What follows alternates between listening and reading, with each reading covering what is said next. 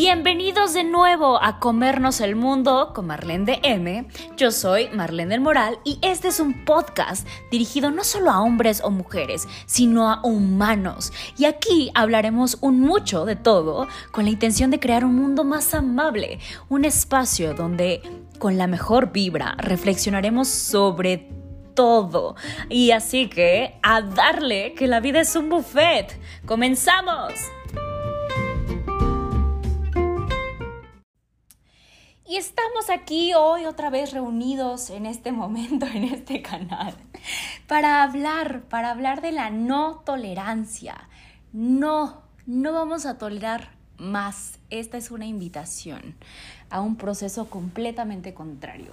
Y el proceso contrario a la tolerancia no es la intolerancia o la cancelación, sino contrario a lo que podría pensarse o a lo que normalmente asociamos lo contrario a la tolerancia sería la compasión, sería el diálogo. La tolerancia es, es una relación vertical. Yo estoy por encima de ti y por lo tanto voy a ser condescendiente contigo. Es una posición meramente arrogante de lo que son las cosas, de mi experiencia, de mi vida, de mi posición, de mi postura, de mi creencia sobre la tuya, ¿no? La típica condescendencia que acá en México le decimos dar el avión, ¿no? Es como, sí, sí, sí, claro, ajá, ¿no? Eh, es este tonito donde, donde en realidad lo que estás diciendo es, ajá, ¿no? Donde tu postura no me convence, no me interesa, tú puedes seguir pensando lo mismo, ¿no? Es en esta fachada ¿no? que hemos escondido, que hemos usado a la tolerancia, es un no me abro a la escucha, no me abro a poder no solo verte y escucharte con los oídos, sino con los ojos, con el corazón abierto, lo dicen como en temas de la espiritualidad, ¿no? Porque solo te estoy tolerando, piénsalo en términos energéticos, como, ah, como un sistema de refrigeración que solamente está contraatacando algo, ¿no? Toda la energía que tiene que usar este sistema en contraatacar esto, en resistirse contra lo otro, ¿no? Gasta mucha más energía que simplemente estando, ¿no? Como coexistiendo. En esta tolerancia es un te dejo al límite, ¿no? Te dejo en mis bordes, ¿no? Para no dejarte entrar en realidad. Lo contrario, por lo tanto, sería la aceptación. Ya hablamos en, en otros podcasts, en el podcast sobre los enemigos, los amigos y los enemigos, que es uno de mis favoritos, bueno, tengo muchos favoritos, pero ese es uno de los más que, que más me gustan, ¿ok? Entonces, esos seres enemigos que te ponen al límite, porque realmente te invitan, ¿no? O sea, te ponen al límite de, la locura muchas veces, ¿no? Eh, eh, seguro has tenido alguna conversación donde dices, estoy como a punto de decirle, ah, pues sí, pues, ¿no? mandarlo por allá, porque sientes que es desesperante, es muchas veces alucinante el punto de necedad de la otra persona. Y lo que no te das cuenta en ese proceso es que tú estás del otro lado exactamente igual, ¿no? Que para el otro tú representas la misma necedad, ¿no? La misma ignorancia eh, elegida. Y te ponen, repito, al límite de este precipicio porque se siente eso, la angustia, la sensación de no lo sé, ¿no? La sensación de, de si me caigo de esta postura mental, de si me caigo, si me bajo de mi, de mi macho, decimos, decimos comúnmente, ¿no? Entonces, ¿qué me queda?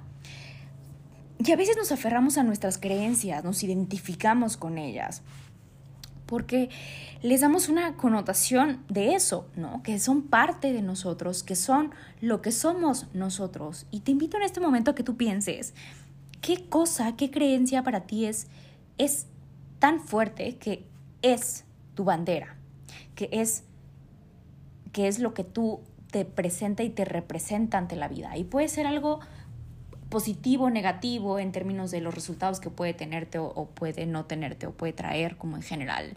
Pero tal vez tú creas, no sé, alguna de estas creencias pueden ser eh, las personas que comen carne, ¿no? que muchas veces se ponen en una postura de no quiero escuchar otra postura, ¿no? Porque entonces implicaría que la mía está menos mejor que la tuya, implicaría entonces que tengo que abrirme a la escucha y entonces me cierro.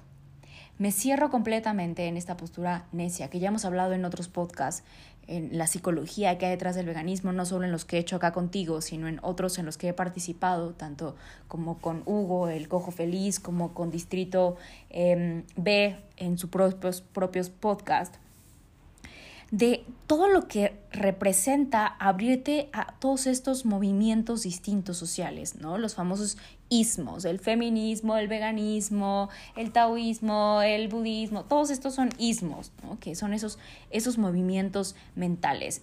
Y puede ser ¿no? También yo por eso siempre me preguntan como, oye Marlene, pero ¿por qué no vas a las marchas de, de las feministas o de, los, de, de, la gente vegana? Y yo, para mí sería eso, como montarme en un macho en mi postura es mejor que la tuya, ¿no?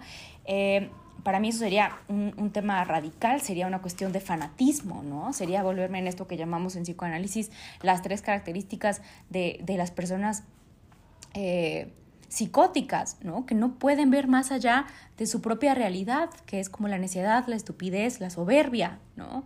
Que están tan aferradas, pero como decía nuestro presidente, yo tengo otras, yo tengo otra información, ¿no? Yo tengo otras estadísticas, es crear tu propia realidad, porque necesitas aferrarte a esa, porque sin ella no coexiste, son esos estados mentales que llamamos estados psicóticos de la mente que todos tenemos, ¿no? Que funcionamos a través de, de, varias cosas, ¿no? Como en estos grupos de supuesto básico que llamaba Bion, que son estos fanatismos, ¿no? Donde es como nosotros en contra del otro, como el nacionalismo, que puede ser también en, los, en, lo, en el ejército, ¿no? Que muchas veces si tú revisas entrevistas que les hayan hecho a, soldados, es me di cuenta que de pronto estaba matando personas que no habían hecho nada, que no me habían hecho nada y que no tenía idea de que, de que solamente estaba siguiendo órdenes, órdenes absurdas, completamente absurdas, ¿no?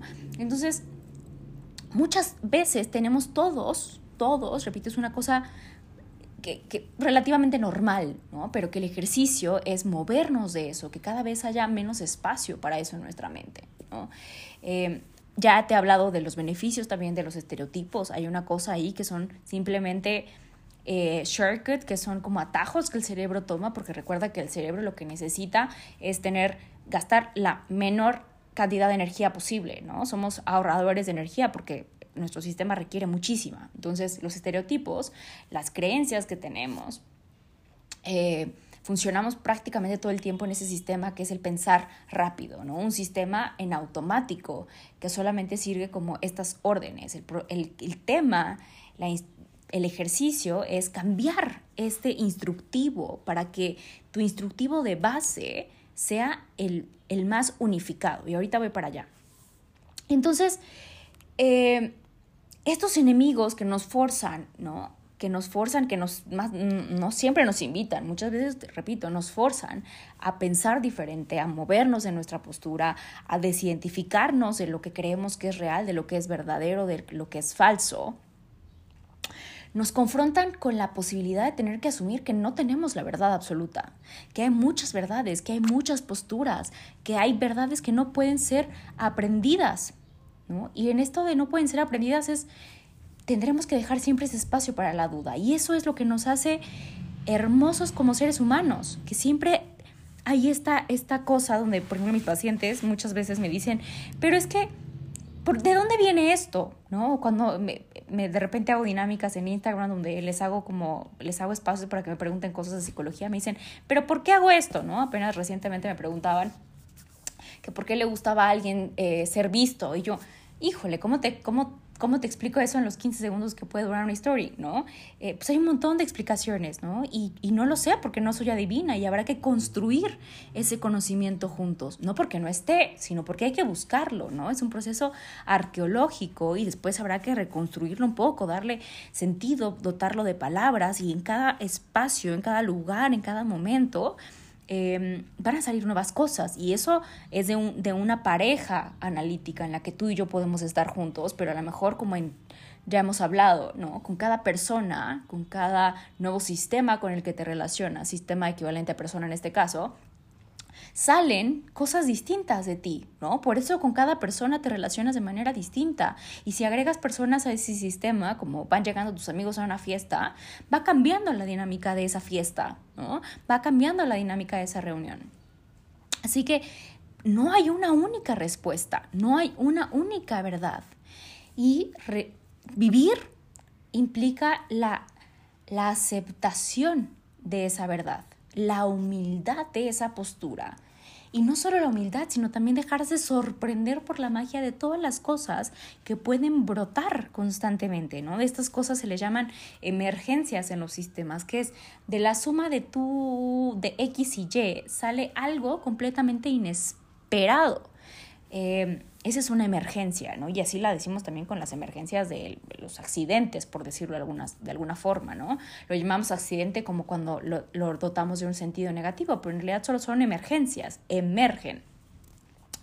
Eh, y entonces, como estos enemigos, como todas estas personas nos muestran formas de pensar, formas de vivir, prácticas sociales, ¿no? Las personas queer, las personas poliamorosas, eh, que ya hemos hablado también en otros podcasts, eh, que por cierto, hablando del tema de poliamorosos, voy a hacer un, corto, este un corto, un corte comercial acá, para invitarte a que vayas a ver un podcast que se acaba de lanzar hoy, que estoy grabando este podcast en abril, eh, que hice con un amigo que quiero muchísimo de la carrera, que hablo sobre todo esta deconstrucción de las nuevas formas de relacionarse, las relaciones y los vínculos contemporáneos. Eh, pero revísalo en mis historias destacadas de mis Instagrams o puedes buscarlo así en un podcast de este querido amigo que se llama The Improvers personas que están cambiando el mundo. Pero bueno, em, está buenísimo porque habla de todos estos temas poliamorosos. Pero bueno, entonces todas estas personas que nos forzan, que nos, que nos empujan muchas veces porque nos resistimos a eso, ¿no? Preferimos evitarlos y lo, lo evitamos a través de esto que se llama hoy la cancelación, ¿no? Y la cancelación es eso que tú haces fácil cuando no te gusta la publicación de alguien y le das dejar de seguir, ¿no? O eh, dejar de suscribirte a esa cosa, o le cambias simplemente, ¿no? Le pones ahí el comentario hater, lo que sea, ¿no? Así de fácil es hoy en día, ¿no? Y el amor y la vida y lo que necesitamos hoy en el mundo no es esta tolerancia, ¿no? Este atole con el dedo, les digo a mis pacientes, sino que realmente hay que ejercitar la compasión, la escucha activa, el aprendizaje, ¿no? Y solo puedo aprender de ti si te veo a mi par, o mejor, si te veo hacia arriba y entonces te admiro y puedo aprender de ti. Porque si te veo hacia abajo, entonces te considero algo inferior a mí. No hay la capacidad eh, mental de poder adquirir algo de eso, ¿no? Piénsalo en términos, repito, como muy visuales, ¿no? Cuando tú estás abajo de mí, todo lo que tú brote de ti va, va a caer por gravedad, ¿no? No va a tender a llegarme a mí que estoy arriba si yo me coloco en ese lugar. Entonces, recientemente también eh, fue el cumpleaños de una amiga y les ponía mis historias como la importancia y les compartía de que soy su super fan, ¿no? Y para mí esa es la característica que tienen mis amigos. Son personas a las que yo genuinamente admiro porque resuenan conmigo, pero también hay muchas cosas que no resuenan conmigo, pero que yo tolero.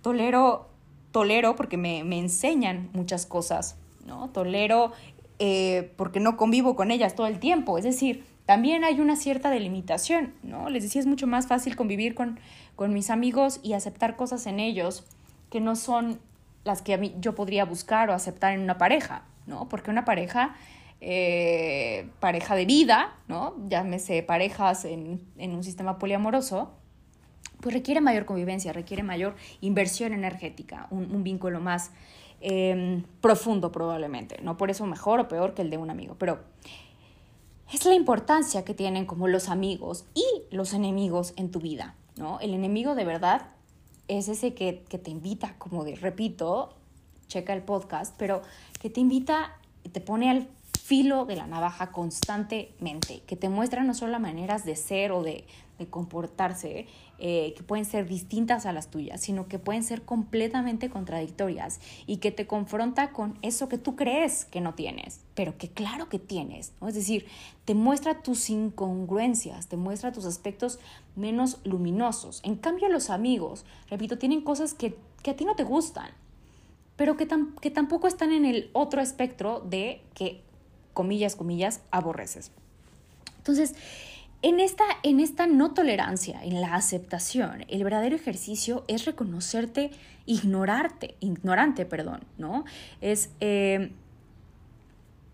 es asumir que, que la verdad es, es misteriosa, ¿no? Que no hay una sola verdad, que la verdad es inaprendible. Hay que tolerar esa pregunta sin que exista una respuesta. Eso es lo que te decía como con mis pacientes, ¿no? Mis pacientes llegan y me dicen, pero es que, pero es que, ¿qué hago? ¿Cómo se le hace? yo, no sé, no lo sé, porque no hay una sola forma de hacerlo, hay muchísimas para hacerlo y cada una de esas va a tener resultados distintas, distintos. Y a lo mejor hoy descubrimos un cachito de esa verdad, pero a lo mejor mañana encontramos algo que pueda ser incluso contradictorio con esta verdad que estamos como pensando en este momento, ¿no? Y habrá que tolerar eso, habrá que tolerar el no saber. Todo esto son nuevas formas, nuevos paradigmas que, que, ya no van con la ciencia de antes, ¿no? El positivismo de una sola verdad, ¿no? Que había una relación lineal entre las cosas, que si hacías esto, pasaba esto otro, ¿no? Era una relación desde esta física incluso, desde era una física lineal, una física muy, eh, la física clásica, ¿no? Cuando hoy tenemos una física cuántica. Solo para que revises que no son temas completamente aislado, sino que cada vez de que te hablo, te estoy hablando de temas de espiritualidad, de psicología clínica, te estoy hablando desde el psicoanálisis, te estoy hablando desde las neurociencias, te estoy hablando desde la física cuántica, te estoy hablando desde temas de complejidad. Todo esto que se conoce como la, la ciencia eh, unificada, ¿no? Todos los terrenos unificados, eh, una multidisciplinariedad. Entonces, esta conciencia unificada no local, ¿no? Se habla como desde los vértices, de las distintas perspectivas que entre más suman, pueden completar más la gestalt, ¿no? Y me voy a parar un poco, un poquito, porque dije, a ver qué estoy diciendo. Creo que no me van a entender si sigo hablando. Sí, pero sí, así hablo, ¿no? Estaba, te voy a contar un chisme para que no te aburras y te despiertes. Y hace tiempo, ya te puedo contar este chisme porque ya pasó, pero, y cuando lo va a escuchar va a ser mucho más pasado, pero el año pasado, por, por mi cumpleaños, estaba, estaba participando para un casting de un, de un programa, eh, de un reality show, que, que fue cuando Netflix empezó a sacar reality shows de personas que, eran, que somos fitness, pero que no nos dedicamos 100% a algún deporte, ¿no? No somos deportistas profesionales. Y entonces era, eh, te hacen un montón de entrevistas y un montón de castings y idas y vueltas y demás, pero bueno, en una de las últimas eh, entrevistas físicas, de los últimos castings, además de las pruebas físicas y demás, me, dice, me estaban preguntando, te juro que me hicieron más preguntas que cuando iba a entrar y estaba postulándome para el doctorado, ¿no? Entonces me revisaron todo. Eh, muy buenas, de verdad que es una entrevista muy profunda. Y me dicen, oye, ¿y hablas siempre así? Y yo, ¿cómo así? ¿No? Pues así, así como psicóloga. Y yo, pues sí, o sea, así hablo. Lo siento mucho, gente, así hablo en mi día a día. Raro, ¿ok? Entonces, bueno, pero este diálogo no es, no puede ser un monólogo por definición, ¿no? Es decir, no vas con la intención secreta o la agenda oculta de hacer que el otro piense como tú, ¿no? Vas desde la humildad, ¿no? Desde el humus el humus viene de, la, de ahí viene la palabra humano y quiere decir tierra, ¿no? Desde abajo, de reconocerte que eres parte de un todo. Las ideas se paran, son como charcos, ¿no? Solo el océano es, es unificado, solo pensando en totalidades y no en fragmentaciones. Podemos integrarnos, podemos ser seres humanos íntegros. Integremos la ciencia, ¿no? Eh, lo contrario se le conoce como la esquizofisiología, ¿no? Es este proceso contrario donde se piensa que una cosa es la cabeza, otra cosa es la mente, otra cosa es el cuerpo, otra cosa son las emociones, como si eso fuera posible. Y repito, eso no es así. Pero bueno, entonces las creencias y los prejuicios nos separan y, eh, son, son como un circuito, una programación que se nos ha metido, que nos han inculcado, pero que también puede ser revelada, revelada del verbo demostrar y también revelada del verbo de, de, rebeldía, ¿no? Así que no, esta de nuevo es otra invitación a que dejes de tolerar las cosas, dejes de tolerar la vida, dejes de tolerar y de resistir todos esos aspectos que están dentro de ti, ¿no? Que, que si están en el otro, están también dentro de ti que aceptes, que le des la bienvenida a lo diferente, que le des la bienvenida al enemigo. Y también que le des las gracias por eso que ha venido a enseñarte, que de ti depende si quieres aprenderlo o no. ¿no? Es, esa es tu prerrogativa. Eh, y ojo, porque esto no quiere decir que tengas que aceptar procesos de violencia. Obviamente no, no digas luego que yo te dije que te dejaras maltratar por tus enemigos. Es que Marlene me dijo... No, no, no, no, no. Hablo de mentalmente, esa es una postura mental, ¿no? Recuerda que el diálogo no solo existe en una realidad física. Yo no necesito estar hablando contigo para que tú me escuches, para que yo pueda bueno, tendría que sí, tendrías que estar aquí para que me dijeras, oye, Marlene, pienso esto distinto, ¿no? Así sería un diálogo, pero, pero no necesito estar frente de mi mamá para poder escuchar lo que mi mamá diría de una cosa, ¿no? Yo internamente tengo una imagen. Yo internamente tengo una representación mental que por supuesto que es atemporal y claro que siempre está distorsionada por mis filtros, pero existe ahí. Esas conversaciones con personas que incluso ya no están en tu vida, que puedes eliminar de tu vida. Eh, si alguien te está violentando, por supuesto, salte de ahí, ¿no? Eso no, no tiene ningún ningún chiste ni ningún nada que discutirse. Nadie está en contra de tu de ni nadie debería de ir en contra de tu integridad física. Pero mentalmente todo eso sigue dentro de ti y puedes trabajarlo mentalmente, ¿no? A eso vas a psicoterapia después de procesos de violencia o después de situaciones donde tú te sentiste en riesgo, después de una guerra, después de un temblor, después de cualquier crisis, ¿no? Solo para que quede muy claro y no vayas por otro lado, ¿va? Nos escuchamos la próxima.